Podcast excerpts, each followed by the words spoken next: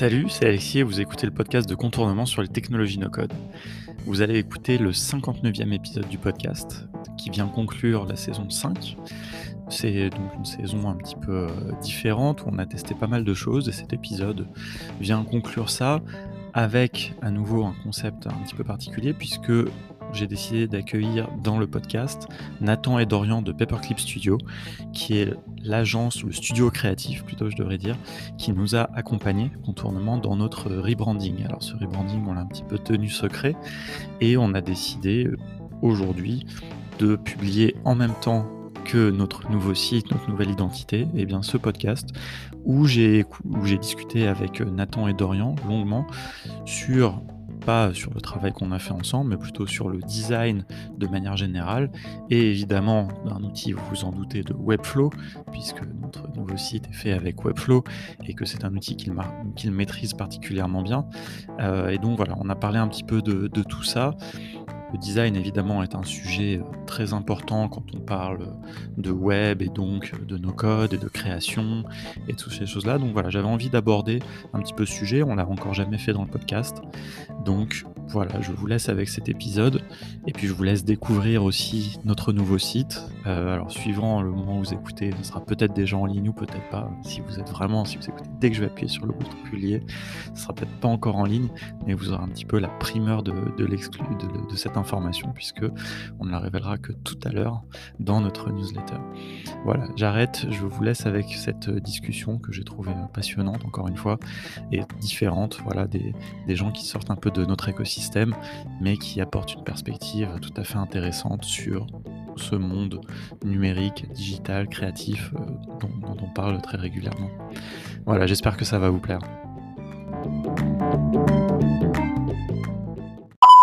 Bonjour Nathan et Dorian, bienvenue dans le podcast de Contournement, un épisode un peu spécial car sa sortie correspond au lancement de ce qu'on a envie d'appeler euh, Contournement 2.0, bon, même si 2.0 c'est un peu déclassé comme, euh, comme mot, mais bon, c'est première itération, on va dire, sur sur notre projet, sur notre modèle, un peu un, rebranding, comme on dit dans votre milieu, je, je crois.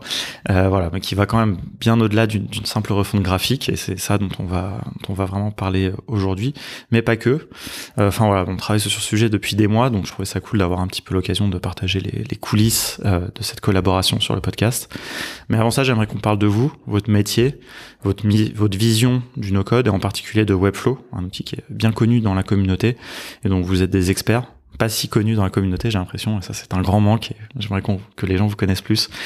Euh, en plus, vous avez déjà été mentionné dans l'épisode 7 du podcast, quand même, l'épisode avec euh, Myriam de l'intendance, dont vous avez assuré euh, la réalisation technique et graphique, peut-être même plus d'ailleurs, vous nous raconterez ça peut-être. Voilà, bref, plein de choses à se dire, on va pas tarder plus. Pour bien commencer, est-ce que vous pouvez vous présenter? On va commencer par Dorian. Alors, euh, merci de nous accueillir sur ton podcast. Euh, donc moi, c'est Dorian, j'ai 32 ans.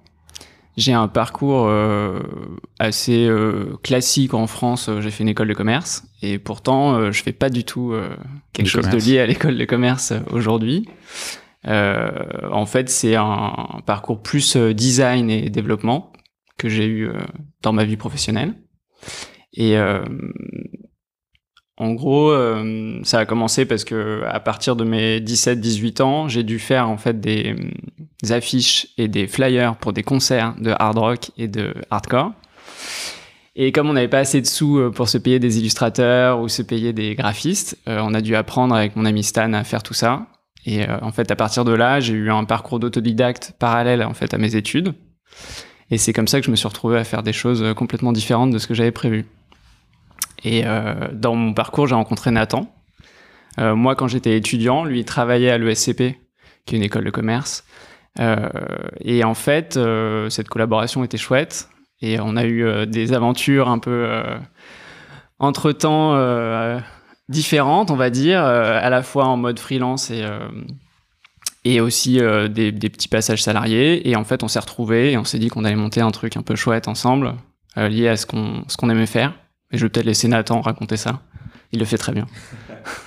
Donc, salut Alex, moi je suis Nathan, j'ai 36 ans.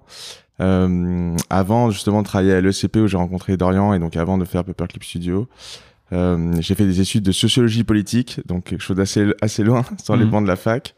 en plus dans des périodes assez particulières puisqu'il y avait pas mal de grèves, donc j'ai peu été en cours, j'ai quand même eu mon diplôme, donc ça raconte un peu mon rapport à l'éducation où voilà j'étais assez finalement surpris qu'on puisse voilà valider des choses et des acquis et avoir la confiance sans finalement aller en cours.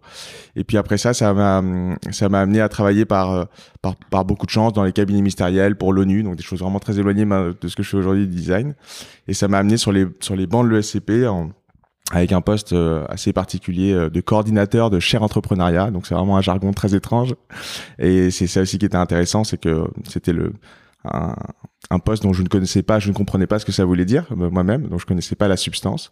Et c'était ça qui était euh, particulièrement intéressant, c'est qu'il fallait inventer. En fait, il fallait inventer, il fallait être à l'écoute, à l'écoute euh, bah, des clients qui, en l'occurrence, étaient des étudiants, à l'écoute d'un écosystème qui était une école, de savoir comment ça fonctionnait et comment je pouvais avoir de la valeur ajoutée pour ces étudiants en entrepreneuriat et pour cette école.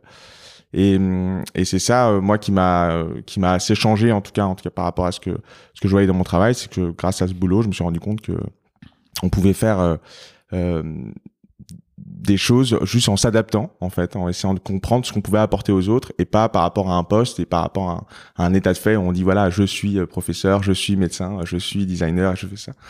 Et ça, ça caractérise beaucoup maintenant notre travail, ce qu'on fait maintenant avec Paperclip, puisqu'après justement à l'ESCP quand on s'est mis à bosser euh, deux ans ensemble avec Dorian. On a fait chacun, on en avait marre de l'école, il y avait une inertie euh, terrible.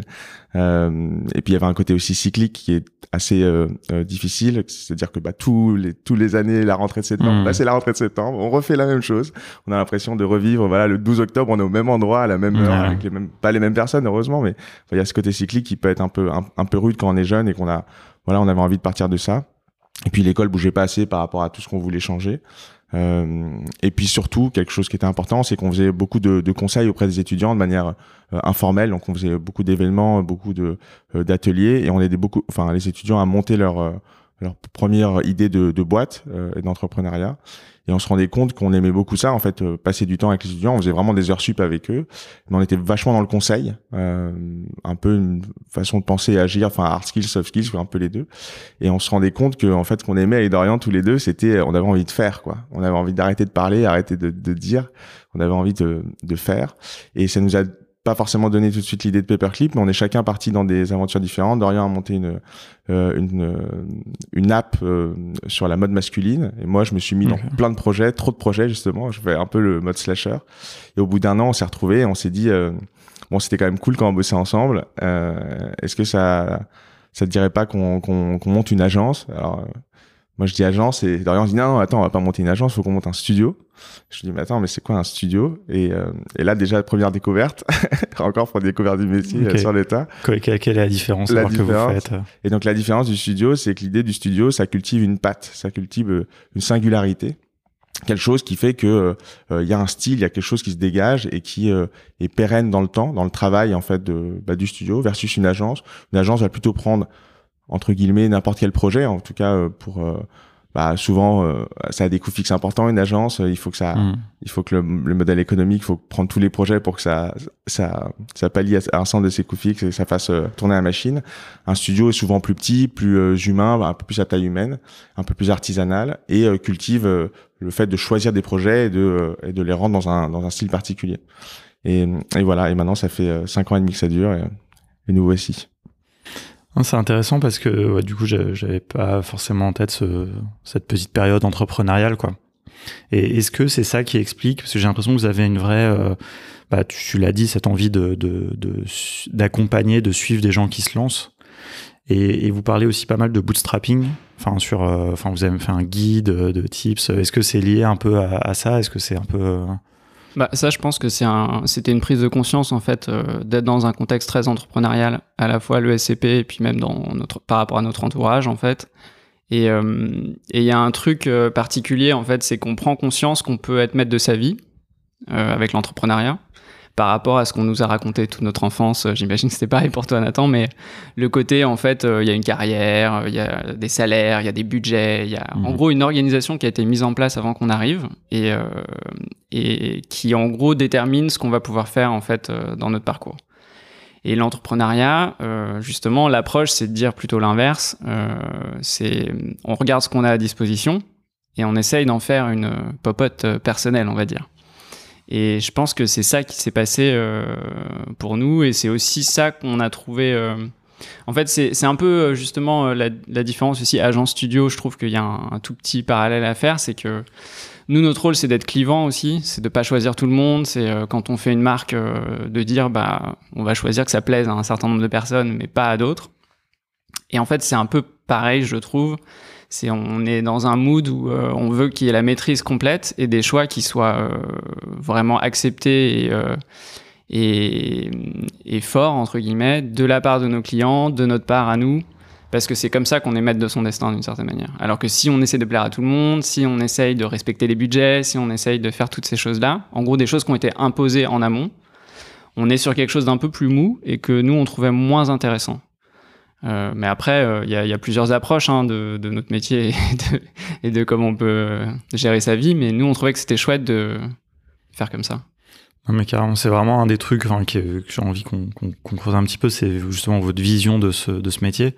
Juste avant de, venir là-dessus, aucun de, des deux a un background tech. Enfin, est-ce que vous est-ce que vous aviez un peu codé dans votre temps libre Enfin, est-ce que c'était quoi un peu votre bah, en gros, moi, moi ça, c'est ce que je te disais, hein, c'est pour le, les trucs que je faisais euh, ado. Euh, ouais, mais ça, tu, enfin, moi, j'avais compris plus le côté euh, graphique. Et en fait, c'est pareil, on a, on a dû faire un site euh, pour parler des concerts qu'on organisait. En fait, pendant quatre ans, on a organisé plus d'une quarantaine de concerts.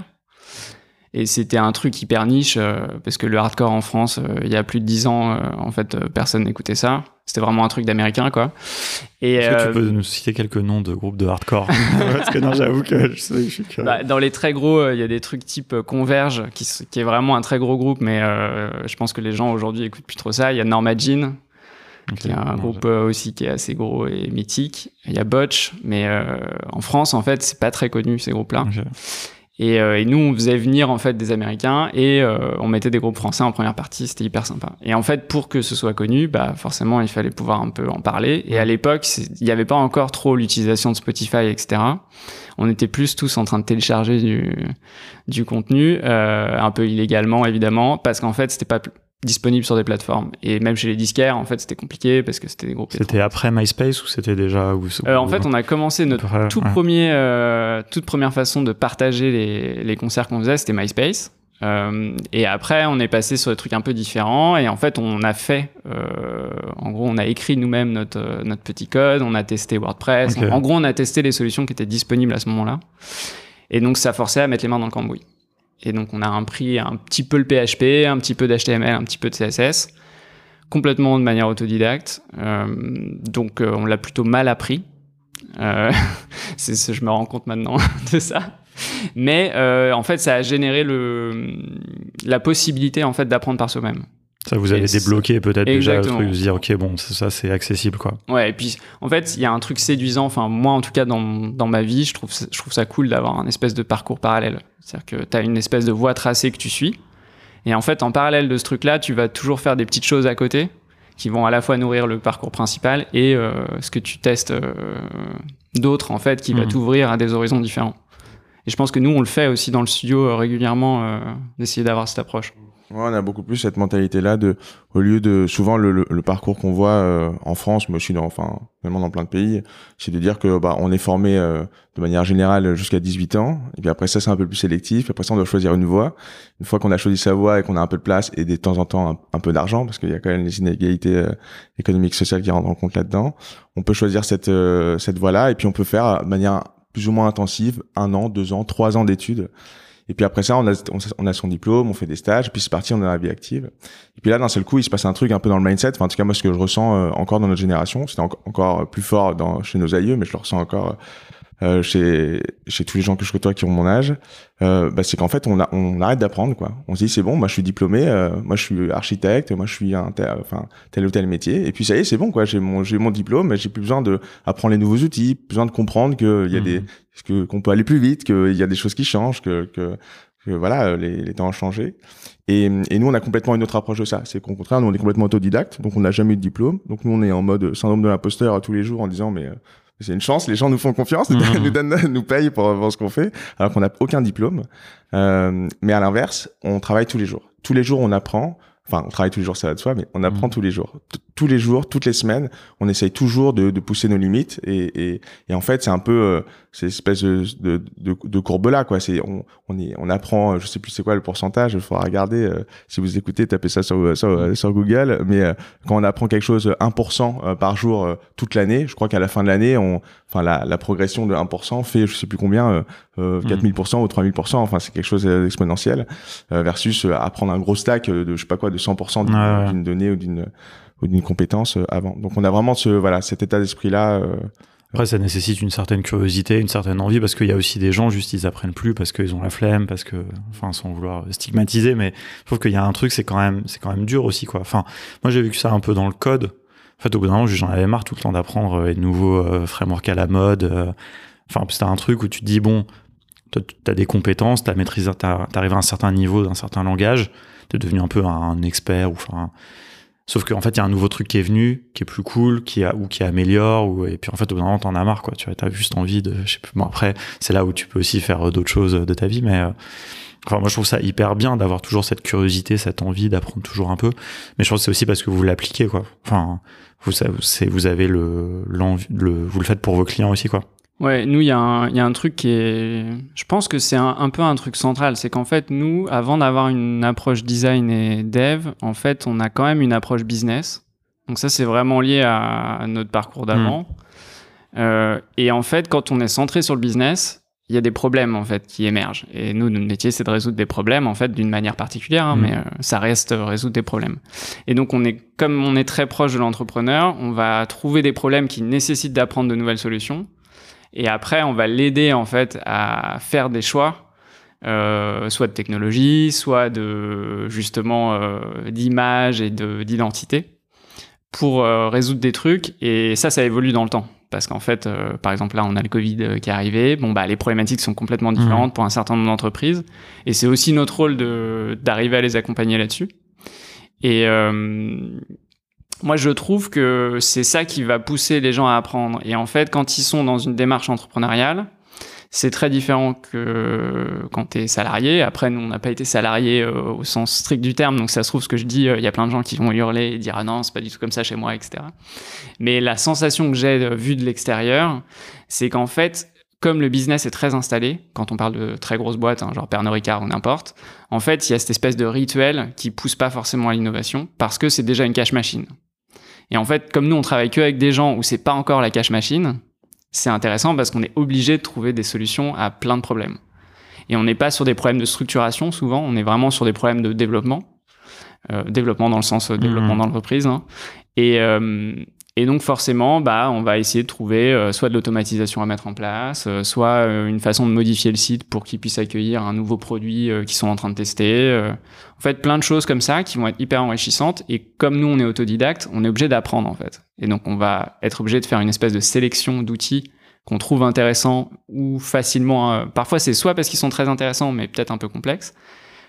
Parfois, ça va être une solution de facilité parce qu'en fait, on veut tester des choses. Et dans ces cas-là, on, on accompagne le client là-dessus. On essaie de se dire, euh, est-ce que ça vaudrait pas le coup de pas prendre trop de temps, mais de tester un truc un peu rapide? C'est là que le no-code et le low-code est intéressant. Euh, et, euh, et justement, de bah, nous découvrir en même temps que lui la techno, essayer de voir comment on peut l'exploiter.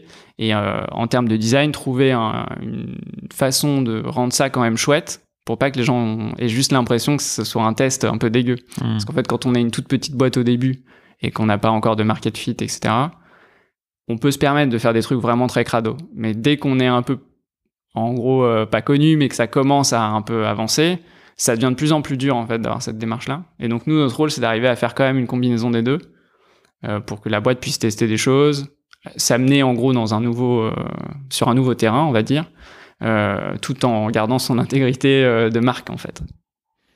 C'est justement pour, creuser un peu sur. Moi, j'avais trouvé ça vraiment intéressant, justement, dans vos profils et dans ce que vous proposez en tant qu'activité, vraiment ce côté très euh, accompagnement entrepreneurial, quoi, j'ai envie de dire. Enfin, ce truc euh, vraiment, enfin, bah, que vous avez fait aussi euh, avec nous, ça, on reviendra peut-être dessus un peu plus tard. Mais alors, du coup, est-ce que vous pouvez nous donner des exemples un peu concrets de vos activités, tu vois, et de justement votre votre métier? Enfin, comment. En fait, il y a deux. en fait, il y a un peu deux questions, donc c'est toujours un peu dur quand je pose deux questions en même temps, mais c'est votre vision un peu du métier comme euh, de, on va dire de designer. Je sais pas. D'ailleurs, est-ce que vous vous définissez vous-même comme des designers?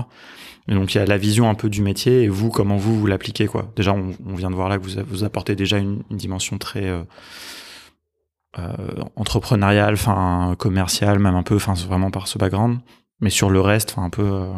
Bah, après là-dessus, on a, on est, on n'a pas exactement les mêmes compétences avec Dorian, et c'est ça aussi, j'espère, qui fait enfin, mhm. un de nos heureux clients, donc c'est à toi plus de, de nous dire, donner ton, ton feedback, mais euh, c'est aussi, euh, on n'a pas les mêmes compétences, et donc en fait, c'est notre complémentarité qui fait une, grosse force de notre métier. C'est-à-dire qu'en gros, euh, on, bah, on, il y a un large spectre en fait de compétences qu'on peut faire finalement à deux et on et, chacun en fait on va on va meubler ce que fait pas forcément bien l'autre.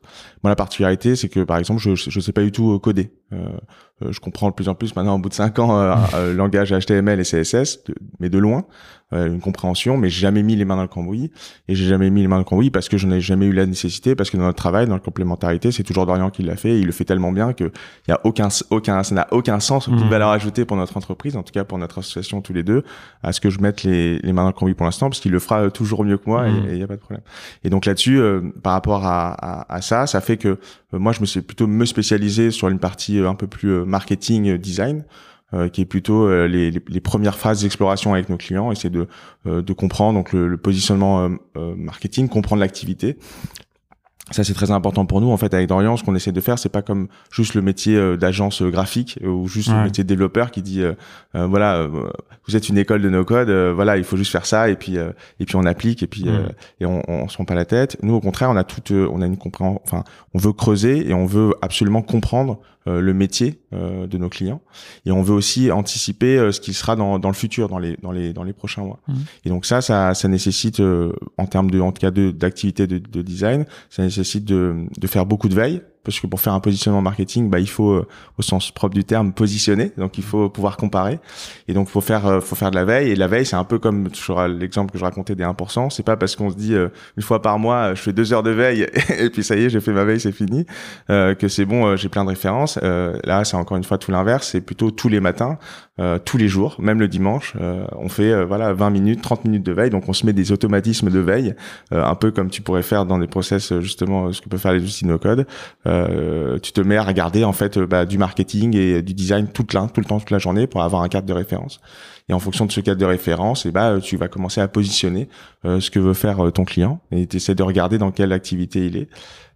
et donc ça, c'est plutôt on va dire ma partie, enfin en tout cas le, début du travail que je fais et qu'on fait toujours en, en, ping-pong avec Dorian. Euh, quand je fais ce travail-là, il est toujours là pour me dire euh, non là ça part, en, tu vas dans, tu vas vraiment dans une dans une c'est vraiment une mauvaise piste. Et au contraire, moi j'avais cette intuition là et justement c'est c'est cette euh, c'est cette richesse qui fait que qu'on arrive à des résultats un peu plus probants dès le début. Et après ça, bah je te je, te laisse raconter. Dorian va plus avoir les compétences. Alors là-dessus il est plus fort que moi parce qu'il a aussi les compétences design Dorian. Donc lui il pourrait être il pourrait être autonome tout seul et, et faire Paperclip tout seul d'une certaine manière, euh, parce que moi je pourrais pas développer les pas développer les sites. Euh, mais euh, après toi de ton côté, c'est soit tu vas faire justement une partie design, soit sur nous tu vas énormément te spécialiser sur la partie développement. Ouais, bah en fait ça c'est lié à l'histoire de notre studio, c'est-à-dire qu'au début au début, on, faisait, on était censé ne pas faire de développement, en fait, pour être tout à fait honnête. On était censé ne faire que de l'identité de marque. je pense que d'ailleurs, ça, ça a peut-être Ça a un peu solidifié ce qu'on fait et euh, c'est la raison pour laquelle maintenant on est très précis sur nos compétences et qu'on est très à l'aise à justement échanger avec les clients, leur dire ce qu'on a envie de faire, ce qu'on n'a pas envie de faire, etc. Euh, au tout début, donc c'est ce que Nathan disait, hein, il avait un, rôle plus commercial positionnement et en fait, même euh, si on prend la première année, moi je faisais plus de design que lui à l'époque parce que c'était ce que j'avais fait avant. Et en fait, au bout de cette première année, lui, il a vachement monté en compétences dessus. Et en fait, on a commencé à shifter doucement. Et lui, il a fait beaucoup de DA à partir de ce moment-là. Et en fait, moi, je me suis progressivement retiré de la DA et je me suis mis à faire du dev alors que je voulais pas en faire à l'origine pour les clients. Ouais, Et en direc- fait- direction artistique. Hein, je- Oui, pour pardon. les gens. euh, Désolé. C'est vrai que je vous ai pas dit parce que d'habitude toujours je fais un petit briefing aussi au début, mais parce que je sais que vous faites pas trop, mais dire aux gens pas fa- faire d'anglicisme, pas de jargon, etc. Je- Là, c'est pas un anglicisme, c'est un truc très français. J'ai juste utilisé voilà. les initiales. du- mais c'est du jargon de, de designer. Mais c'est vrai qu'on Ouais, a plus l'habitude. euh, mais non, non, t'inquiète. Euh, et donc, en Il fallait gros, qu'une fois je, de- je précise quand même vraiment un truc. non mais t'as raison. Il faudra me rappeler si je me trompe euh, sur la suite. Mais en gros, euh, en fait, c'est un peu ça qui s'est passé. Et, euh, et ce qui est marrant, c'est que donc nous, on- comme on a eu une démarche un peu entrepreneuriale sur ce studio, on a un peu suivi en fait ce que les clients nous ont demandé, ce que ce qu'on avait envie de faire aussi. Et c'est ce mix de trucs là qui a fait évoluer nous nos, notre répartition des tâches entre guillemets. Et en fait, au tout début. Euh, on a fait un premier client, un américain qui nous a fait confiance. Euh, on a fait carrément du produit, donc on faisait, on a fait tout le design de l'app de, euh, bah, leur business en gros, et on avait l'impression de faire leur business. En fait, c'était très bizarre comme premier premier travail quoi. Et, ensuite, on, on s'est assez vite retrouvé avec des gens qui nous ont dit trop cool, on a besoin de refaire notre identité, notre, notre marque, mais à chaque fois, ça se traduisait par il nous faut un site web. Et donc au tout début, on s'est dit bon, on va pas se prendre la tête, nous on n'a pas envie de faire des sites, donc on va faire des Squarespace. Donc, au tout début, on faisait des Squarespace pour nos clients.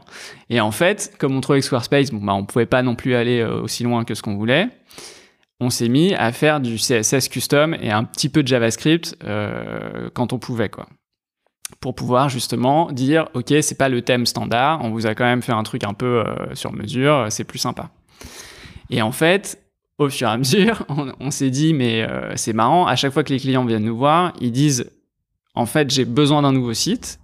Et nous, on leur dit non, en fait, vous avez besoin d'une nouvelle marque parce que le site actuel, euh, en soi, c'est pas la structure du site ou ce genre de choses qui est le problème, c'est qu'en fait, vous vous présentez super mal Mhm. et donc il faut changer d'habit, quoi. En gros, faut, faut faire un petit coup de neuf et, et effectivement, le site fait partie de ce, ces choses qu'il faut rénover, quoi. Mais c'est pas le, le truc principal. Et au fur et à mesure, on s'est rendu compte aussi quand on faisait ces choses-là, que euh, on aurait pu passer par euh, des devs extérieurs. Et la réalité, c'est que on l'a testé et on s'est retrouvé dans une espèce de, de truc très problématique pour nous. C'est que donc comme on n'est que deux et que euh, il y a une problématique de temps quand on n'est pas nombreux euh, pour pouvoir avoir le nombre de clients qu'on souhaite avoir. en fait, on se retrouvait à gérer des devs qui comprenaient pas le design. Mhm. Et ça, je crois que c'est un truc. Euh, dans toutes Intrinsèque. les boîtes, c'est comme ça. euh, exactement. Et en fait, le, le truc qui était terrible, c'est qu'on s'est dit, mais euh, on a passé un temps de dingue. Et en fait, on passe encore plus de temps à faire du recettage. À dire, mais comment c'est possible que tu comprennes pas que ce truc-là, il faut qu'il bouge de telle manière, ou que euh, le pixel, si on a fait des bords arrondis, c'est que ça a une importance, ou. Mhm. Voilà. Et, et en fait, la réalité de tout ça, c'est que comme c'était très découpé, c'est-à-dire que si on prend une agence de dev, par exemple, pour exécuter un design qu'on a fait, bah, eux, ils sont pas dans tout le process. Donc, ils ont aucune, aucun intérêt, entre guillemets, ou en tout cas, ils Mhm. ont pas été baignés dans le truc. Et donc, ils vont pas se rendre compte de l'importance de, de chaque chose. Et c'est là qu'on s'est dit, ah bah, en fait, il faut qu'on soit capable de faire nous-mêmes. Et donc, c'est là que moi, ma, ma vraie transition euh, s'est faite dans la boîte, c'est que je me suis recentré vraiment sur euh, le code, entre guillemets. Et en fait, on est tombé sur Webflow. Parce que j'avais demandé, est-ce que c'était Webflow qui a, permis, enfin, qui a déclenché cette transition ou est-ce que vous aviez déjà eu ce chemin que tu viens de raconter? En fait, euh, et en cherchant comment t'allais faire, euh, enfin, devenir autonome, on va dire, t'as trouvé Webflow. un peu timing parfait, non? Ouais, C'est- timing, peu c'est le- c'est un alignement des planètes total. C'est au même moment qu'on se voulait Ok. faire ce shift-là, il y a Webflow qui, qui existait déjà, mais qui était vraiment au tout début et qui vraiment communiquait pas du tout en France. Et puis euh, je me souviens, enfin euh, Dorian ouvre vraiment un compte en disant je vais je vais essayer quoi, je vais bidouiller, on va voir euh, pour un premier projet, on vient on essaie de le faire au lieu de le faire sur Squarespace. euh, il se dit vas-y je peux le faire, euh, je m'y mets. euh, et je me souviens les premières semaines c'était euh, il y avait une petite courbe d'apprentissage qui était voilà c'était un nouvel outil. En plus c'était euh, version Webflow euh, bah, donc d'il y a six ans quoi, hein, donc faut, c'était pas c'est pas Ouais, comme aujourd'hui. 5 ans, 5 ans, mais... Cinq ans, il y avait pas, il y avait plein de choses qui étaient, euh, qui étaient pas, qui étaient pas possibles. Il y a beaucoup de Mhm. limites. Et puis, euh, et après, c'est un peu toujours, c'est, on apprend en faisant. Euh, Il y a un peu cette dimension où on préfère, avec Dorian, on a ce, ce, ce, ce côté-là où on, on, on adore faire. C'est-à-dire qu'on on n'aime pas du tout faire des réunions, on n'aime pas du tout manager les gens, passer du temps, etc. Ça, c'est vraiment pas dans notre dans notre savoir-être. C'est pas là où on se sent bien. Là où on se sent bien, c'est quand on, se sent euh, euh, euh créatif, euh, fabriquer des choses, quoi. Vraiment ce côté les Américains disent maker. bref, non, mais bref, tout ça pour dire que c'est vraiment c'est ça qu'on aime faire. Et donc à partir du moment où on se dit, euh, en fait, on est heureux parce qu'on fait nous-mêmes et qu'on peut rendre des comptes euh, directement à nos clients par rapport à ce qu'on a fait, bah là c'est ça qui nous motive et c'est ça qui voilà qui caractérise euh, hmm. le fait qu'on s'y est mis tout seul, quoi. Ouais, et donc c'est ce truc de passage de 0 à 1, en gros. Et en fait, Webflow permet de passer de 0 à 1 plus vite. Et ça, c'est un truc qui nous, nous a motivé hyper vite. Et on avait un peu exploré, euh, enfin moi j'avais un peu regardé Bubble, euh, tout, ce qui se faisait autour, euh, justement tout l'environnement no code qui était naissant quoi en gros. Et en fait Webflow, on trouvait qu'il avait une approche intéressante cet outil. Enfin le, le l'idée c'était de faire du Dreamweaver mais bien fait quoi entre hmm. guillemets. Et, euh, et en fait euh, on n'était pas sur une approche qui était divisée entre en fait est-ce qu'on veut faire du design ou en fait est-ce qu'on veut faire du dev? On, on, sent dans cet outil le en fait la volonté que ce soit des designers qui se mettent à développer en fait. Et nous ça collait exactement à notre problématique parce que justement le notre objectif principal c'était de faire euh, que nos sites qui étaient imaginés et inventés dans nos cerveaux et avec nos clients soient exactement comme on l'avait imaginé en fait. Hmm. Et donc on en avait marre de cette cassure.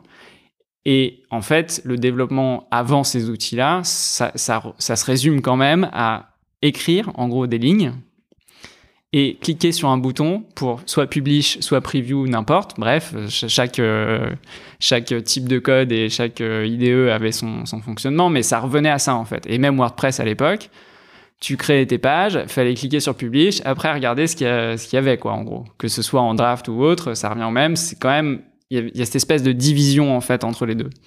Alors que Webflow fait un truc hyper basique et hyper malin, c'est que tout est visuel tout de suite mais c'est quand même du code en fait. C'est quand même la même structure, euh, mm. la construction de l'IDE. Donc euh, l'IDE c'est le, en gros l'interface visuelle euh, pour interagir avec le, ouais exactement.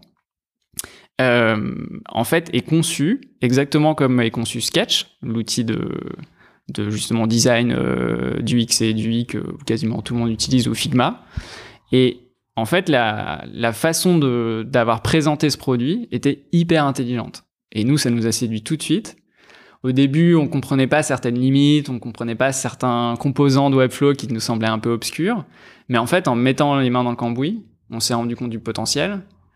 Et pour avoir fait des sites écrits à la main avant dans différents langages, en fait, bah, on peut faire beaucoup mieux, beaucoup plus vite euh, dans Webflow. Et quand on tombe sur des limites, c'est là qu'il faut faire intervenir soit nous euh, coder des choses à la main, soit trouver des plugins qui existent et les adapter pour qu'ils marchent dans Webflow, soit carrément prendre des vrais devs si on veut faire des trucs un peu plus euh, costauds. Mais, euh, mais en fait, on a trouvé que chaque chose revenait à sa place. C'est-à-dire que l'existence de ces outils-là, en fait, permet de redonner un peu ces lettres de noblesse aux développeurs parce qu'en fait, ils vont résoudre des vrais problèmes techniques.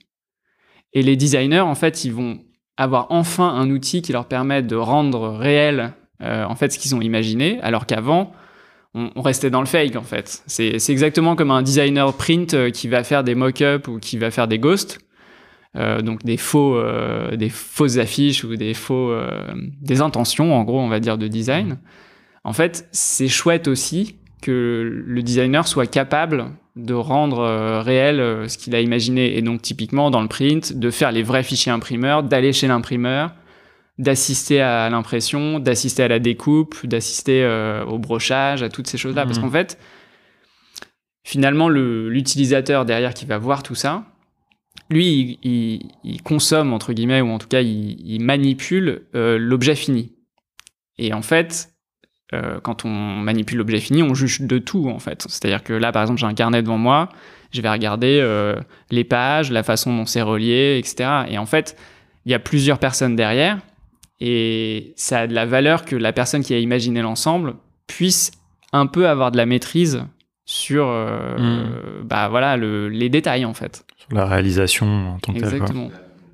Et donc nous, on a, été hyper séduits par ça en fait. Et ça a réparti notre, euh, fonctionnement aussi parce que euh, c'était par affinité. Euh, Nathan justement s'est dit, En fait, moi, la direction artistique, je maîtrise à mort. Et comme on, peut faire ensemble, le shift a été, super chouette, en fait. Avant de revenir un peu sur, Webflow, j'aimerais bien juste pour finir sur votre activité de, parler très rapidement de un peu des clients que vous avez, des types de clients. Enfin, si vous donnez quelques exemples, euh, les typologies de, de projets quoi, sur lesquels. Euh, bah, alors c'est assez large en termes de secteur d'activité. pour donner un peu des, des, des, projets ou des types, on peut, vous pouvez aller le voir hein, sur notre portfolio, hein, sur, sur, sur Paperclip.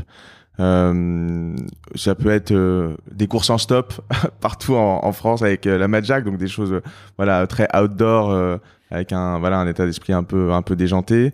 ça peut être une association qui aide les personnes qui ont été victimes d'un accident et qui sont handicapées en fauteuil roulant, comme une association comme comme les autres où on a refait le site internet. Ça peut être un, un nouveau média pour les seniors et pour les, les personnes qui sont à la retraite avec un média qui s'appelle Alphonse. Euh, ça peut être une super école en mm. ligne de, de no-code. Euh, ça peut être euh, un service d'architecture en ligne comme Bamarchi. Euh, ça peut être euh, des supermarchés en, en vrac comme l'intendance. Donc là-dessus, c'est très varié, c'est très éclectique. Et c'est justement ce qu'on aime. Nous, on aime beaucoup avec Dorian pouvoir changer de secteur d'activité et, et, pas être toujours en fait dans la même voilà dans, dans le même dans le même mood exactement dans le même dans le même secteur. Euh, puis aussi, c'est difficile d'être créatif quand on a, quand on doit faire, par exemple, deux, deux sites internet ou deux identités différentes pour dans un même secteur d'activité, c'est compliqué. Mm. On avait travaillé là-dessus euh, pour ceux qui connaissent euh, Chiloé et, et Mad Jack, qui sont tous les deux dans, dans l'univers outdoor. Bah, on a travaillé pour les deux quasiment en même temps. et ben, il fallait être deux fois plus créatif parce qu'il mm. fallait trouver, trouver deux fois deux bonnes idées. Et, et, voilà, ça c'est ce, ce genre de choses intéressantes. Mais la manière dont on choisit nos projets, s'il y a ça aussi un peu dans, dans, mm. dans la question, c'est la première chose, c'est qu'on est, extrêmement chanceux, euh, vraiment chanceux. C'est que depuis qu'on a commencé Paperclip, on n'a jamais eu besoin de démarcher. On a toujours eu une demande entrante euh, euh soutenue. Euh, les premières années, c'est toujours un peu flippant pour tous ceux-là qui écoutent et qui lancent leur, leur business et qui sont soit indépendants, soit qui ont monté des petites boîtes. Euh, ce qui est toujours le plus dur, c'est la première année parce qu'on connaît pas bien, on sait pas euh, le chiffre d'affaires qu'on peut faire, on sait pas, on, connaît pas mhm. forcément les coûts, combien on peut se plier, etc. donc c'est ça qui est compliqué. Puis alors donc bah, les premières années avec Paperclip, on prenait un peu tout ce qui passait et on a appris plein de choses. On a appris bah, sur nous-mêmes, la manière de travailler, sur le rapport aux clients, sur la temporalité des projets. On pensait que c'était un projet, c'était en trois mois, donc on disait à nos, à nos, clients, bah écoutez, en trois mois, on va pouvoir faire l'identité, le site, pas de problème. Et puis après, de manière empirique, on est plutôt sur six mois. Euh, pas parce que de notre côté, on met plus de temps, mais parce qu'en fait, méthodologiquement, euh, il y a plein de, plein de moments en fait dans notre travail qui, ont, besoin de euh, d'attente, de partage, de ouais, de temps, hein, tout simplement. Je sais plus ce que je voulais dire. Ça, c'est lié à la typologie de boîte aussi, parce qu'en fait, en soi, avant, on travaillait avec des boîtes avec des équipes plus restreintes et surtout avec des décisionnaires euh, qui se comptaient à peine sur les doigts de la main.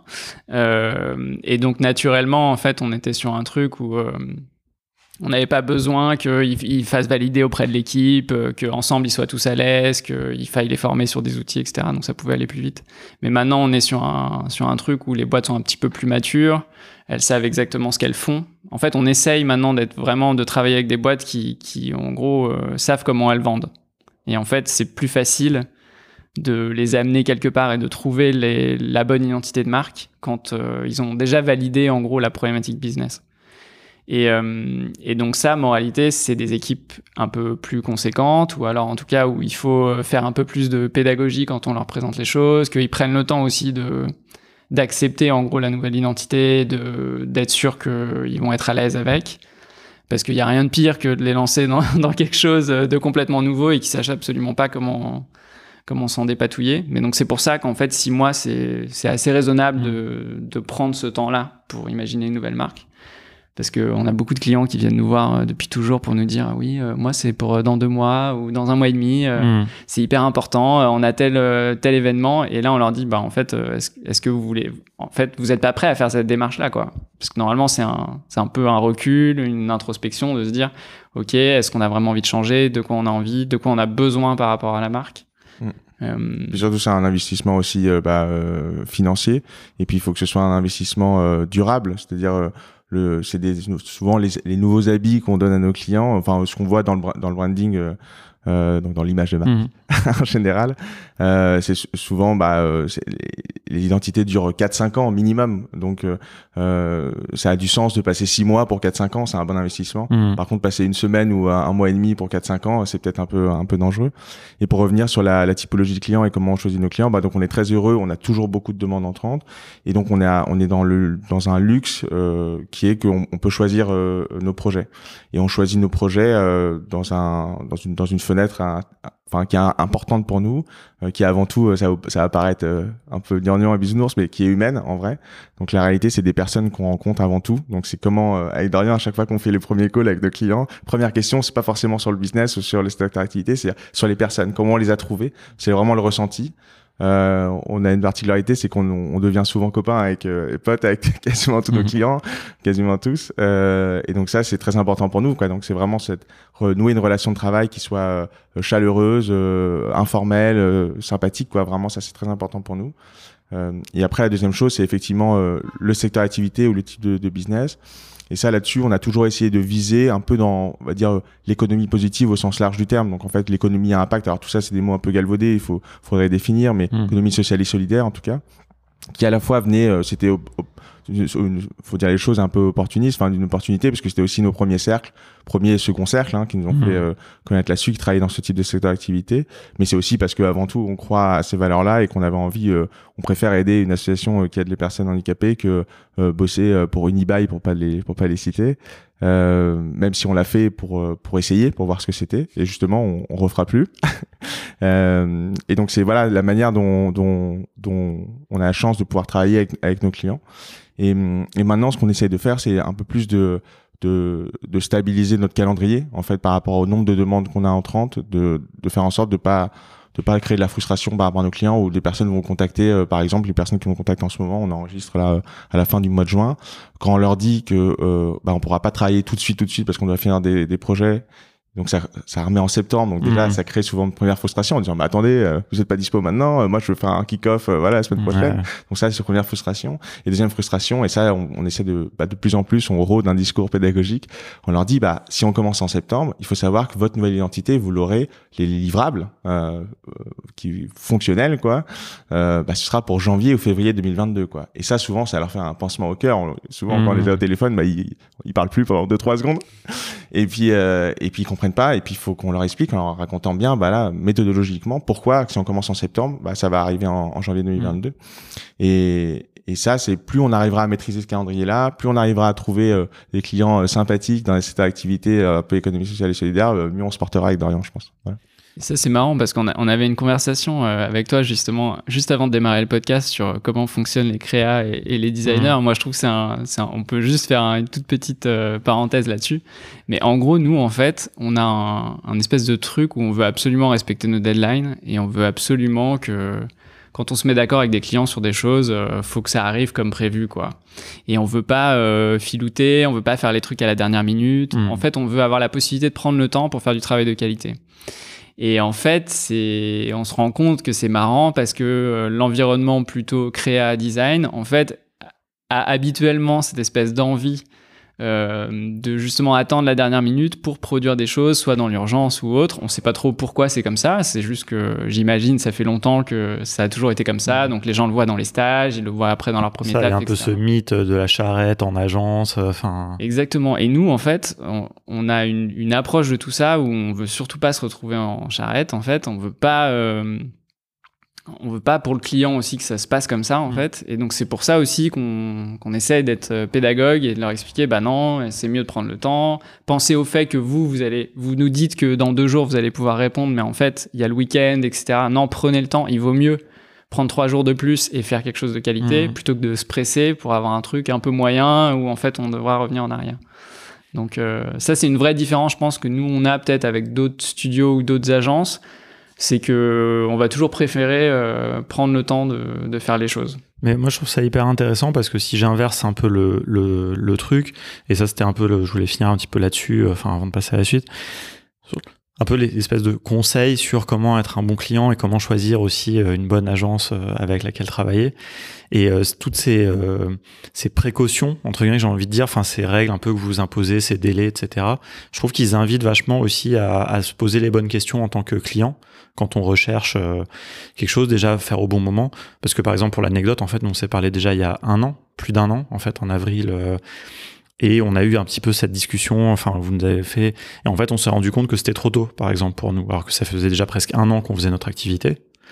Et en fait, c'était encore trop tôt, on savait pas exactement ce qu'on voulait vendre, etc. Et d'ailleurs, même quand six mois plus tard, on s'est recontacté, vous avez encore challengé certaines choses, on reviendra un, peu là-dessus. Mais bon, ça nous a, c'était peut-être le, petit coup de boost qu'on avait besoin pour finir de de se centrer quoi sur ce qu'on voulait faire mais euh, enfin voilà je trouve ça très très intéressant parce que ça vous démystifiez, je trouve, un peu certaines choses. Je pense que les gens qui écoutent et qui n'ont pas l'habitude forcément d'avoir collaboré avec des studios ou des agences, enfin, dans cette démarche d'identité, de comprendre que, parce qu'en plus maintenant il y a Fiverr, etc., qui existe, les gens ont l'impression d'avoir du, enfin, il y a même pire que Fiverr, il y a des générateurs de logos, quoi. Enfin, je pense que je sais pas si je dois vous lancer sur ce sujet-là, mais même moi, que c'est pas mon métier, ça, ça m'horripile un peu. Et néanmoins, on utilise, on peut utiliser aussi des choses comme ça pour bootstrapper. Et donc ça, c'est peut-être un peu la liaison, enfin, avec ce sujet-là, mais voilà. Je sais pas ce que vous en pensez là-dessus. Enfin, qu'est-ce que vous avez envie de dire, on va dire, à des gens qui se disent aujourd'hui, ok, j'ai besoin, mon projet marche un petit peu, enfin, ou même pas, qui se disent rien, qui se disent j'ai envie d'avoir une identité pour pour mon projet, quoi, ou pour ma boîte.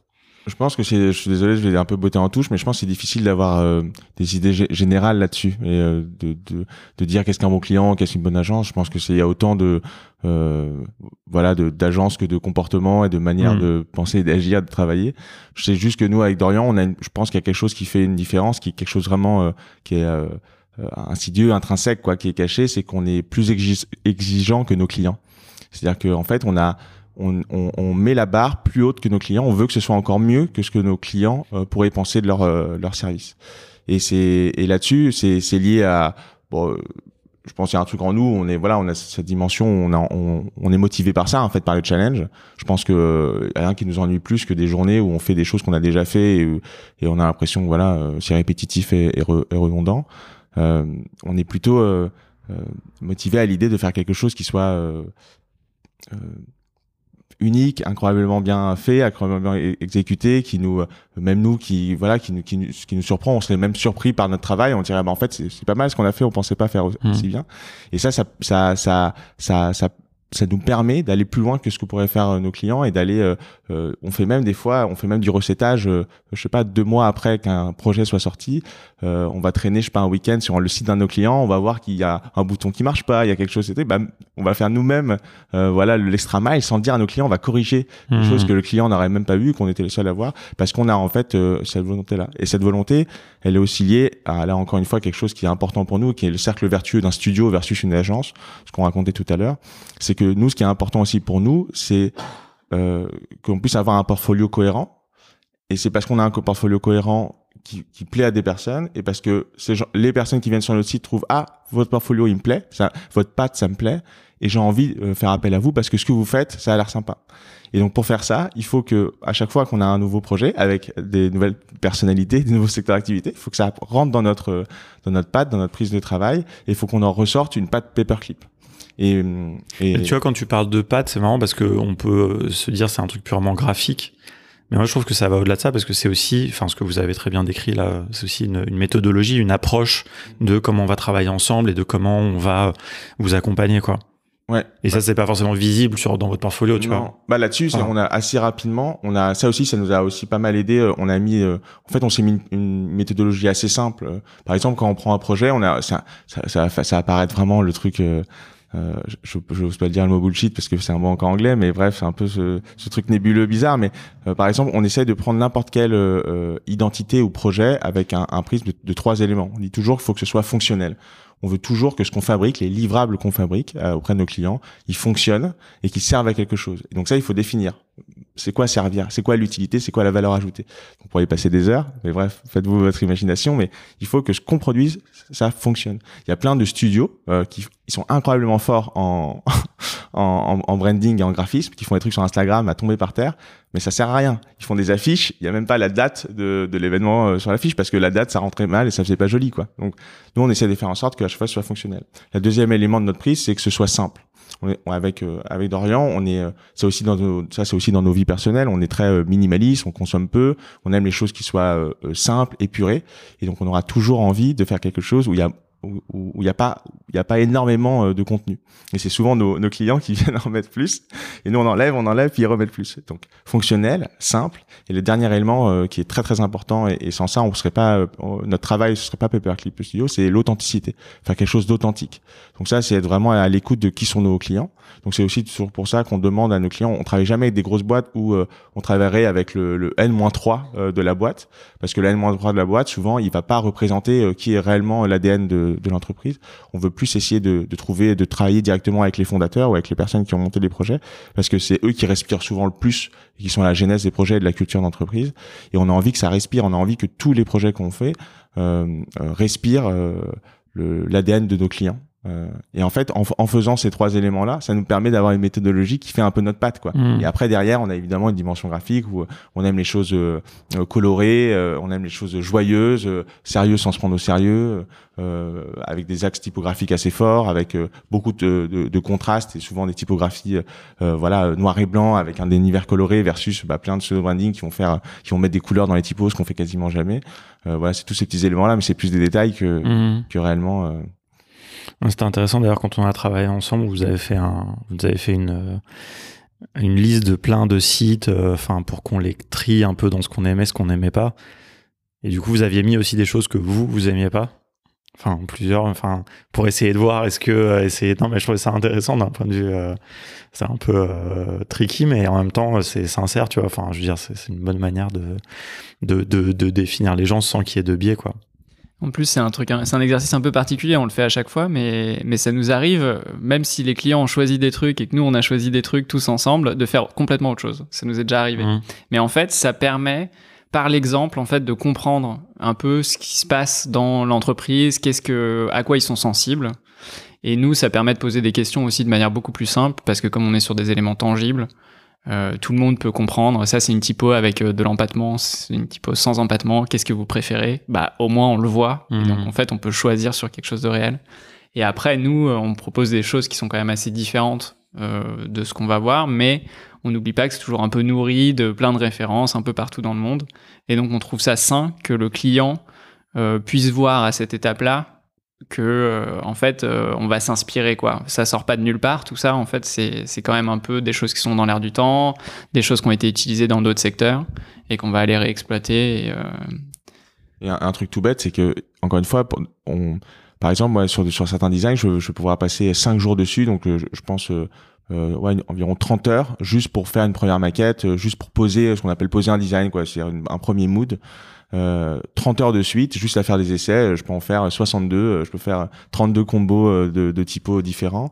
Euh, jusqu'à trouver quelque chose qui bah, euh, fonctionne dans le positionnement par rapport à un certain nombre de, de références, mais aussi par rapport à un mood. Quoi. À un moment donné, il y a des choses qui marchent, des choses qui marchent pas. Alors ça, c'est aussi compliqué à, à, expliquer.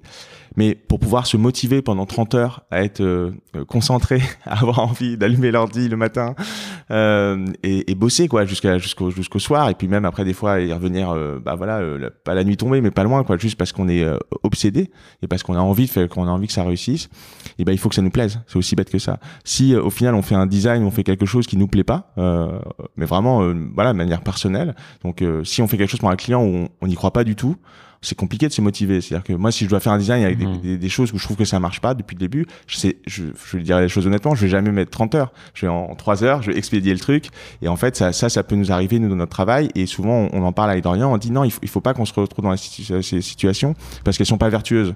En fait, ces situations-là, elles font que, justement, par rapport à, encore une fois, à notre portfolio, à nos prises de travail, elles font que, en fait, avoir quelque chose de, euh, bah, de, de, pervers. C'est-à-dire, en fait, on, c'est plus le métier d'agence, on fait quelque chose, le mmh. client a demandé ça, on s'en fiche, on est juste payé, euh, on le vite. dans le portfolio. Voilà, on le met dans le portfolio, on expédie, on sait même pas qu'on a travaillé pour Bip, et, euh, et puis voilà, et puis passons. Et ça, justement, c'est ce qui nous plaît pas. Nous, on préfère, on a encore ce, ce entre guillemets métier passion enfin cette idée de voilà qu'on on est motivé quand on travaille et c'est hyper important quoi carrément et eh ben juste pour revenir, on a pas mal parlé de, Webflow tout à l'heure, c'était cool, t'as anticipé plein de mes questions, mais, juste pour, revenir un petit peu sur, ce sujet-là qui est forcément important dans le, podcast.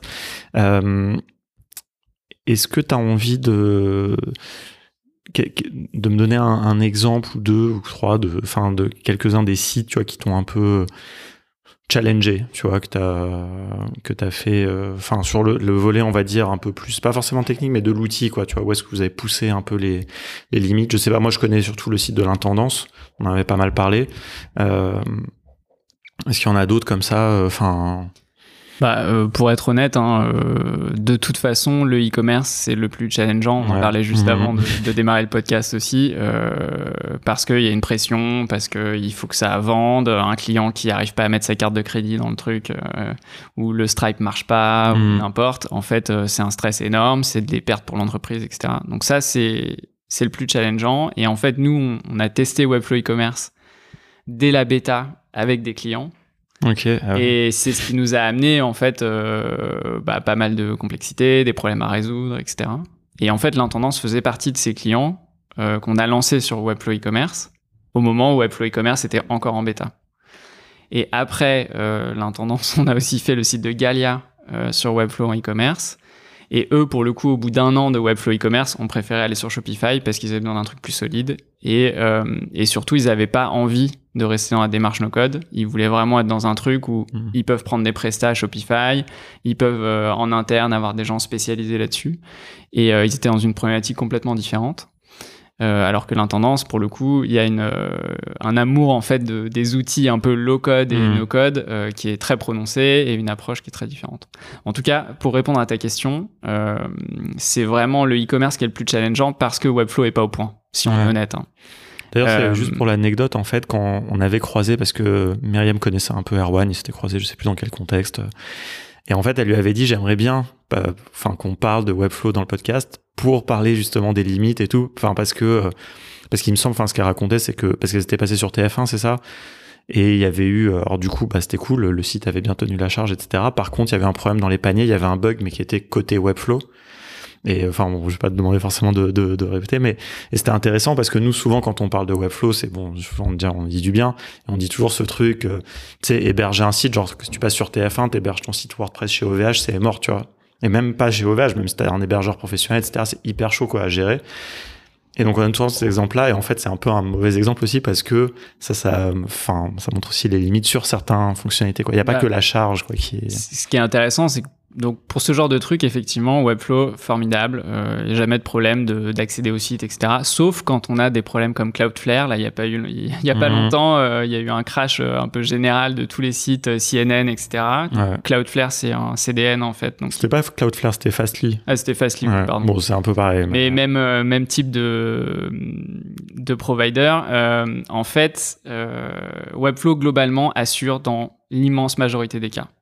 Euh, par rapport à OVH, euh, si on prend un comparable qu'on connaît tous assez bien. Mhm. Euh, mais en fait, ce qui est assez étonnant, c'est que quand ils ont lancé leur partie e-commerce, globalement, ils étaient vraiment pas au point. C'est-à-dire que tous les utilisateurs de bêta ont repéré des bugs et parfois des trucs qui étaient juste. Est-ce que c'est pas à cause de ça que maintenant ils mettent vachement de temps à sortir une nouvelle fonctionnalité? À mon avis, si. Et euh, bah, c'est ce qu'on se disait avant de démarrer aussi. Euh, je pense qu'ils ont un stress lié euh, à l'ampleur que la boîte est en train de prendre. En fait, Webflow est en train de devenir tellement gros et ils ont de telles ambitions avec leur programme entreprise qui, qui, est sorti que en fait le, le fait de se planter et de se planter publiquement est beaucoup plus dangereux pour eux maintenant. Il n'est plus possible quasiment quoi. Exactement. Et en fait, c'est un peu particulier parce que Webflow finalement sur la partie CMS et la partie classique que les gens utilisent toujours est quand même globalement très stable et euh, assez fiable. Sur la partie e-commerce, c'est beaucoup plus compliqué de, de, faire un truc euh, fiable et, où en fait on peut avoir la main. Et donc typiquement quand on a lancé l'intendance au début, on a nous décelé des bugs pour euh, Webflow, typiquement sur Stripe par exemple, quand on avait un panier trop grand rempli, mmh. en fait ça faisait trop de, de chaînes de caractères pour euh, le panier. Et donc, dès qu'on dépassait 10 000 caractères, en fait, Stripe était bloqué. Et donc les gens pouvaient pas payer un panier quand il y avait euh, plus de Ouais. X euh, items. Ça c'est quand même dingue. Enfin, ça me semble être la base. Stripe est complètement euh, pas responsable parce que leur truc est très bien fait. C'est juste Webflow quand ils ont intégré Stripe, ils ont mis cette espèce de ligne de code en plus et euh, ça génère des bugs. Et là on se dit mais comment c'est possible pour une boîte qui est quand même mature hein, au stade ils ont Ouais, leur e-commerce. Ils ont quand même une équipe technique assez solide, quoi. Ah en ouais, tout cas, puis, c'est- enfin, c'est, c'est vraiment c'est la base en fait Mhm. d'intégrer Stripe proprement. euh, et donc on était hyper surpris, bref. Et en fait des surprises comme ça sur le e-commerce, il y en a pas mal avec Webflow. Et donc euh, pour moi c'est ça a été le plus challengeant en fait euh, de, f- de, de jouer Oui. avec le e-commerce sur Webflow. Mais finalement, c'est pas, c'est pas challengeant d'un point de vue de comment utiliser le e-commerce, comment l'intégrer. C'est plus du fait que comment ça fonctionne, quoi. Enfin, Ouais. Et alors par contre et moi du stress lié au Moi, je trouve e-commerce aussi. il y a une, il y y a une valeur à ça pour le, pour les entrepreneurs en fait. D'utiliser un outil comme Webflow quand on est entrepreneur, ça a une énorme valeur euh, d'apprentissage de ce que c'est que le métier. Et typiquement, je pense que la raison aussi pour laquelle Myriam reste sur Webflow pour l'instant, c'est qu'en fait, je pense que maintenant, elle connaît l'intégralité du métier du e-commerce. À la fois la logistique, à la fois euh, comment est-ce qu'on rentre tout ça dans un site, comment est-ce qu'on fait que ça va être plugué en termes de facture. En fait, euh, je, je pense qu'elle a eu un espèce de cours accéléré euh, de ce que c'est que de devenir e-commerçant. Mais ça, elle aurait pu avoir la même chose avec Shopify, non? Si Non, tu peux me moi, je permettre. pense pas. Elle aurait Sincèrement, pas, je elle aurait pense pas. pas. appris. En fait, tout, tout aurait été caché, tout aurait été automatisé par Shopify qui euh, lisse un peu un peu tout. plus abstrait, ouais. Ouais, euh, on se rend pas compte tous les rouages en fait qu'il y a derrière Ouais. un e-commerce. Non, mais effectivement, c'est vrai qu'on avait parlé de la question de la facturation, par exemple, et de ce qu'elle a dû compléter avec Zapier et avec euh, Thomas, etc. Mais euh, Et en fait, elle a vu, je pense qu'elle a vu tous les rouages. Et le fait d'avoir vu tous les rouages, bah, ça permet de bien choisir ses outils, de savoir ce qu'on veut. En fait. Alors que quand on a une espèce de solution où on peut ouvrir un tiroir et rajouter quelque chose, c'est exactement comme WordPress avec les plugins en fait. Mm. Les gens se rendent plus compte de ce qu'ils font en fait. Ils se retrouvent avec 12 000 trucs installés, ils savent pas à quoi ça sert. De temps en temps, ça fait planter autre chose, ils savent pas pourquoi, etc. Webflow, on est dans une approche minimaliste hein, sur le principe. Euh, alors évidemment, il y a des gens qui installent les templates sur Webflow. Nous, on comprend pas trop euh, la stratégie de faire un truc Mhm. pareil, mais nous, on part toujours d'une feuille blanche. Donc quand on démarre, il y a vraiment rien quoi. Et en fait, on construit tout exactement sur mesure. C'est la vocation de cet outil. Même la base de données, c'est hyper malin d'avoir fait un truc à la Contentful où en fait on construit les blocs, on dit hein. tel ou tel type de données à tel ou tel endroit. On a la main sur tout en fait. Et donc pour l'entrepreneur, c'est quand même magique parce que euh, il y a cette espèce de, de dimension de, de maîtrise totale d'un objet. Et pour le e-commerce, il n'y a pas la maîtrise totale en fait dans Webflow. Donc si on arrête de parler de, de, de la partie e-commerce, les trucs challengeants, ça va plus être euh, en fait que nous, on se met pas de limite dans les designs qu'on va faire. Et donc parfois, on se retrouve... c'est à vous d'assumer du coup après Et- bah derrière. oui, tu vois, bah, bien pas sûr. tu bosses avec des devs. Mais c'est ça qui est excitant en fait, parce que parfois on va imaginer des trucs et on va se dire bah en fait là dans Webflow euh, ça va être compliqué. Et donc souvent il y a des, des problématiques de limite intrinsèque des composants. Typiquement le slider Webflow est assez nul. euh, il va y avoir des, des limites de si on imbrique des collection lists entre elles. En fait Webflow va limiter à 5 items affichés. Ça c'est pour pas faire trop d'appels à leur base de données etc. Euh, si on prend la partie e-commerce, je sais pas pourquoi, dans le search, on peut pas mettre euh, de add to cart button, donc on peut pas mettre de, de bouton d'achat euh, sur les cartes produits dans le search. Complètement absurde. Alors Mm. le principe d'un search normalement, c'est de pouvoir euh, trouver ce qu'on veut tout de suite, l'ajouter au panier et passer à la suite. Non, ça on peut pas le faire. Donc ça il faut le faire en Ajax. Donc il faut aller chercher un produit dans une autre page, etc. On peut pas mettre le, on peut pas avoir un impact sur le bouton de d'ajout au panier euh, parce que c'est un espèce de composant protégé euh, par Webflow. Hmm. Il y, a, y a plein de trucs comme ça qui sont intéressants. Et en fait, comme nous, on se met pas de limites, bah, on est obligé de trouver des solutions pour nos clients parce qu'on leur a présenté un truc et après, il faut qu'on assume. quoi. Mais, euh, mais c'est hyper chouette C'est parce ça que, que vous apprenez aussi, on en revient un peu à Exactement. tout à l'heure. on apprend à trouver des solutions. Vous pourriez faire toujours la même chose, ne jamais vous challenger puisque c'est vous qui faites le design. Tu vois, vous pourriez ne jamais prendre de risques. Enfin, Ouais, mais c'est pas drôle. Et en plus, je pense qu'on. C'est déjà assez particulier parce que finalement, le gros de, de ce qu'on fait, c'est quand même des sites vitrines, principalement, avec des fonctionnalités qui sont souvent quand même assez basiques. Après, euh, les animations, etc., ça, on peut en mettre une couche et faire plus d'efforts. Mais globalement, les sites, euh, comme c'est plutôt des sites marketing, ça va être euh, un formulaire, quoi, qui va être peut-être plus ou moins poussé. Et après, ça va être juste de l'interaction pour consommer du contenu ou pour lire des infos ou pour trouver les contacts. donc globalement, euh, le, défi euh, normalement standard, si nous on design pas des trucs un peu rigolos et différents, euh, il est limité. Mais comme on essaye d'aller un peu plus loin, on essaye de faire des choses où surtout on va donner un maximum la main à nos clients, bah en fait on se retrouve devant les limites du produit quoi. Mais Webflow a toujours laissé cette porte d'entrée du code. Et moi je trouve que ça, ça fait toute la différence en fait c'est pas du tout opaque, c'est pas du tout complexe parce que finalement c'est juste HTML, CSS et JavaScript. En gros, les technos qu'on va utiliser euh, sur Webflow. Et ça, bah, euh, c'est juste, enfin, c'est la base entre guillemets du web. Et donc, on peut très facilement s'y mettre, apprendre, essayer de comprendre comment ça fonctionne. Euh, et il n'y a pas trop d'éléments opaques, à part sur la partie e-commerce, encore une fois, comme je le disais.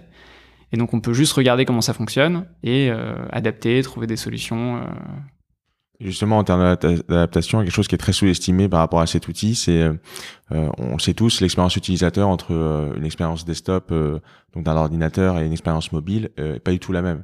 Euh, typiquement sur mobile, on a, on, arrive à moins gérer de contenu. Euh, euh, s'il y a trop de scroll, ça devient infini. On oublie où on était, sur quelle page on était, tellement on a scrollé. Et donc, on doit faire des expériences mobiles qui soient un peu différentes avec que les expériences desktop. Et là-dessus, Webflow est incroyablement pratique parce que nous, on peut fabriquer voilà un, site où il y a tout le contenu sur desktop et après ça, à la marge, screen par screen mobile, changer le contenu. Euh, sans que ça, ça casse tout et en, en, faisant une meilleure expérience mobile. Et ça, souvent, on sous-estime et souvent, les, je regarde un petit peu les personnes qui, qui développent sur, Web, sur Webflow, ils font pas ce travail-là. En fait, ils se retrouvent, on se retrouve exactement avec le même contenu mobile euh, que juste euh, ouais voilà juste centré voilà mis différemment. Et, et ça c'est c'est dommage parce que l'outil euh, le permet de le faire euh, pas trop difficilement. Euh, et c'est quand même une énorme force enfin pour l'utilisateur final c'est quand même quelque chose qui est vraiment très chouette quoi bah, globalement, le fait qu'il y ait l'existence des symboles et l'existence des collection lists et l'adaptabilité de ces éléments-là, euh, c'est toute la force de ce produit en gros. Et en fait, on est vraiment sur euh, l'équivalent euh, web de Sketch en fait ou de Figma. C'est, on peut vraiment, si on a pensé notre design dans ces outils-là, globalement, on est câblé pour pour pouvoir le, le produire dans, dans Webflow.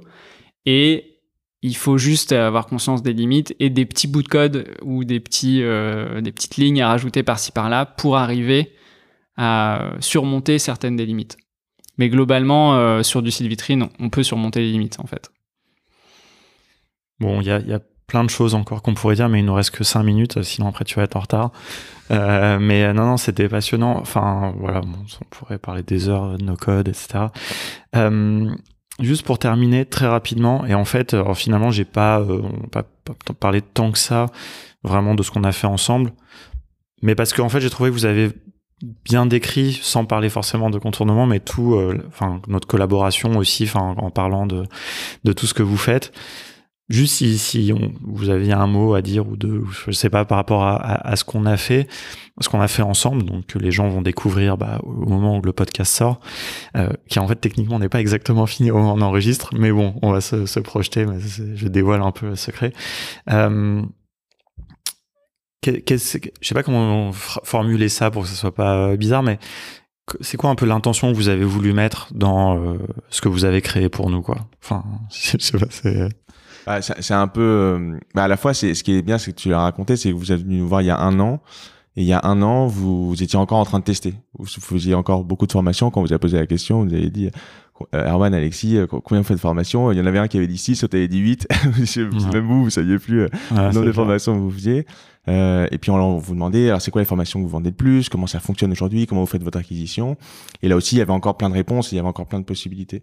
Et donc on s'était dit, bah rendez-vous en fait au moment où vous avez un peu stabilisé ça pour savoir à peu près ce que vous faites, un peu mieux. Et puis quand on s'est revu, c'était beaucoup plus clair. Vous saviez que voilà, vous faisiez euh, bah, ceux qui écoutaient ce podcast pourraient voir, il y, a, il y, a, quatre super formations en ligne. Et à chaque fois, dans ces quatre formations, euh, il y a une typologie de, euh, de niveau, de niveau euh, qui permet bah, voilà, de soit prendre tout d'un coup, soit faire pas à pas. Et, et bah, rien que ça, juste le fait de raconter ça, en termes de design et de fonctionnalité, bah, ça définit bah, ce que vous allez voir en fait finalement sur le site. C'est-à-dire de ce qu'on voulait faire pour vous, c'était vous créer euh, des assets qui soient euh, statiques, qui soient pérennes. Donc ces assets-là, c'est à la fois raconter un peu ce que c'est qu'une école no-code en ligne, donc 100% dématérialisé. Donc ça, c'est plein de petits signifiants, c'est des signifiants graphiques et des signifiants fonctionnels. Le signifiant graphique, c'est bah, c'est que ce soit authentique, donc c'est vous deux. c'est pas une grosse boîte, c'est pas Open Classroom ou je sais pas quoi. c'est Erwan et Alex. Et Erwan et Alex, on avait envie que vous soyez là, et en même temps, on leur avait raconté, on voulait pas que ce soit trop américanisant avec des photos, voilà, suréclairées sur fond vert en mode en mode Twitch et compagnie.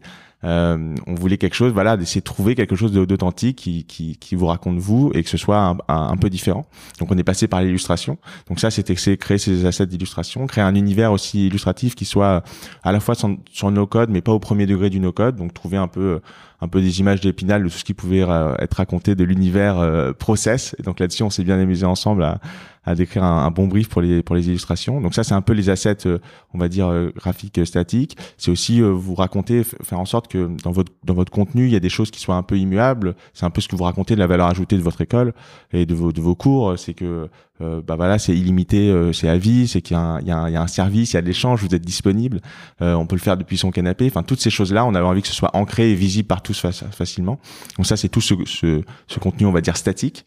Et après, on voulait vous créer quelque chose pour vous qui soit pérenne, sans que vous nous rappeliez et pour que vous puissiez vivre justement avec avec Webflow facilement. et ça, c'est tout le travail qu'a qu fait Dorian, c'est de vous faire du contenu dynamique. C'est-à-dire qu'aujourd'hui, vous allez être, vous êtes libre, Erwan et Alex, de créer autant de formations que vous voulez euh, sans, nous. Donc vous avez juste euh, dans le back office de Webflow à ajouter une nouvelle formation. Et, euh, et voilà, c'était ça notre intention, c'est que vous soyez à la fois autonome dans votre nouvelle école, que ce soit fonctionnel et pratique pour les utilisateurs qui comprennent bien les différentes formations, les différents niveaux, et que ce soit bah, authentique, que ça vous ressemble, et voilà, que vous soyez fiers de mettre vos, vos, élus un peu partout euh, autour de votre de votre, de votre communication. Et ça, enfin, et bon, il y a plein de choses après. Euh, enfin, il faudra que je commente aussi, euh, mais pas pas dans le podcast, mais enfin vraiment, notamment sur le côté de se mettre pas en avant nous vraiment, mais que ça soit plus personnifié, etc. Ça, c'était, je pense, un des trucs qui nous manquait. Enfin, et puis aussi sur notre offre, sur notre positionnement, ça nous invitait à vachement réfléchir. Qu'est-ce qu'on voulait mettre? Enfin voilà sur les ressources comme vous voulez les présenter toutes ces choses là enfin moi j'ai vraiment hâte d'avoir les retours des gens aussi sur euh, sur tout ça. Mais en tout cas c'est vrai que nous on est on est hyper à l'aise euh. moi je me sens beaucoup plus à l'aise en fait avec euh, ce qu'on ce qu'on a maintenant parce que c'est plus concis enfin plus bien structuré et mais en même temps effectivement on, on a aussi une, des perspectives. Mais en fait tu vois on a le, ce, ce, truc vraiment de, de, restreindre un peu et de d'être plus focus. Bah, je me dis, de toute façon, on va même pas aller sur le site toutes les deux minutes créer des nouvelles formations parce que c'est plus ça vraiment notre, de toute façon, notre, notre business. Enfin, donc euh, voilà. Bref, c'était hyper cool. Euh, Est-ce que Dorian, tu veux dire un mot? Bah, ce que tu disais là, c'est que finalement le rebranding, c'est la maturité. Donc en fait, là, ce que tu viens de décrire, c'est ça, c'est qu'en fait, vous êtes arrivé à un truc où votre euh, votre contenu, vous êtes un peu sûr de vous, et donc c'est normal que tu ressentes ce. enfin, enfin mature, au moins de, professionnellement euh, sur contournement. Non, mais c'est vrai. Tu bah, écoute, c'est la très bonne euh, conclusion de de tout ça. où est-ce qu'on peut vous suivre? Je, je, vais sauter une question pour pas vous mettre en retard, mais. Euh, nous, on n'a pas besoin. Alors, nous, avec Dorian, on est. Ne nous suivez pas. Exactement. En fait, on a, une, on a une, la réalité concrète de notre métier, fait qu'on on travaille vraiment euh, beaucoup intensément et qu'on est. Euh, c'est pas qu'on est très mauvais, c'est en fait, on passe très peu de temps à publier des choses sur les réseaux sociaux. on s'est mis à Instagram, je pense, il y a un an, avec quatre ans de retard. Euh, on a complètement loupé ce wagon-là, alors que c'est un wagon maintenant pour les studios qui est hyper hyper important. Euh, tous les studios ont plus du tout euh, Facebook, Twitter, etc. On s'en fiche complètement, tout est sur Instagram. Donc nous aussi, on va dire que c'est sur Instagram. On a très peu d'abonnés, on publie rien. Enfin bref, si vous vous abonnez à notre compte, franchement, vous allez attendre tous, les six mois, vous allez avoir les nouveaux projets. même, même, notre portfolio, là, on a du retard. Voilà, c'est en fait notre portfolio. Maintenant, on le fait plus que, que tous les ans. Alors moi, j'en suis très heureux parce qu'en fait, j'avais lu un, article de, de, super designer que je suis et notamment d'un studio qui s'appelle We Are Design Studio qui a fait euh, Airbnb, Deliveroo, etc et qui racontait euh, bah, il y a quatre ans maintenant euh, euh, que justement ils travaillaient tellement, c'était tellement intense qu'ils n'avaient pas le temps de mettre leur leur, leur portfolio à jour et donc ils avaient mis une date dans le calendrier, c'était le 22 février, je crois un truc comme ça, un truc. Tous les 22 février, il fallait que leur portfolio soit à jour et, et j'ai l'impression qu'on devient un peu ça, c'est maintenant on le fait bah, tous les ans. voilà, notre portfolio sera à jour tous les ans, souvent l'été quand on a un peu plus de temps. donc voilà, pour nous suivre, c'est plus euh, Ok, le site web et puis. euh, voilà. Et surtout, ce que je veux dire, c'est si vous écoutez de podcast, vous avez, vous hésitez à nous écrire pour quoi que ce soit, faut pas du tout hésiter. On répond à tout le monde, tout le temps. Mm. Euh, et souvent, nous, on aime beaucoup, euh, c'est le contact informel. On n'aime pas faire des longs mails ou des choses. euh, on préfère rappeler tout de suite au téléphone, sur les portables, rapidement, bah, se tutoyer, se raconter en Mm. quelques secondes. Si on peut aider les gens en, en, franchement en une conversation de 10 minutes ou 12 minutes pour aider quelqu'un, on est hyper heureux de le faire. Plutôt que voilà faire des fois des trois mails pour faire une réunion qui va donner sur une vidéo qui va peut-être donner la possibilité de pas faire le projet. Je vois très bien, je confirme. Et ben merci beaucoup pour votre temps et pour euh, cette euh, super collaboration. Et puis ouais, on aura l'occasion de, de se reparler. euh, voilà. Bah, merci à toi. N'hésitez pas à venir sur le Slack de No Code France aussi, euh, si vous voulez, avec plaisir, avec plaisir. si les gens, pour que les gens vous retrouvent. Euh, et ben voilà, c'est bon. Merci beaucoup. Merci Alexis.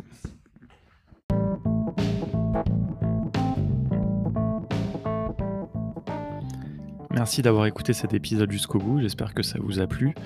On conclut ainsi la saison 5 du podcast, mais ne vous inquiétez pas, la saison 6 va commencer tout de suite puisque je publierai dès demain l'épisode numéro 60. Alors on revient un petit peu plus dans le sujet et l'écosystème du no-code. D'ailleurs j'ai décidé qu'à la fin de chaque épisode, maintenant j'a- j'annoncerai euh, qui serait l'invité du prochain épisode. Voilà. Comme ça, si vous avez écouté jusqu'au bout, vous aurez un petit peu la primeur de cette information. Et donc, pour l'épisode numéro 60, j'ai interviewé Alexandre de la Morinerie de Luco, une startup française que vous connaissez probablement, et qui est à la tête d'une petite équipe de launchers, comme ils appellent ça, qui lancent des nouveaux produits à l'aide des outils no-code, et notamment de Bubble. Et voilà, c'était une conversation très intéressante que vous allez pouvoir découvrir dans le prochain épisode qui va arriver très bientôt. Merci encore une fois d'avoir écouté jusqu'au bout. N'hésitez pas à me contacter si vous avez des idées, des commentaires. On se retrouve aussi sur le Slack de No Code France comme d'habitude pour continuer la conversation. Euh, Nathan et Dorian sont pas forcément sur le Slack, mais euh, n'hésitez pas, en tout cas je leur transmettrai éventuellement vos questions et vos remarques. Voilà, et bien je vous dis à très bientôt et je vous souhaite une bonne fin de journée ou de début de journée, euh, suivant où vous en êtes dans votre journée.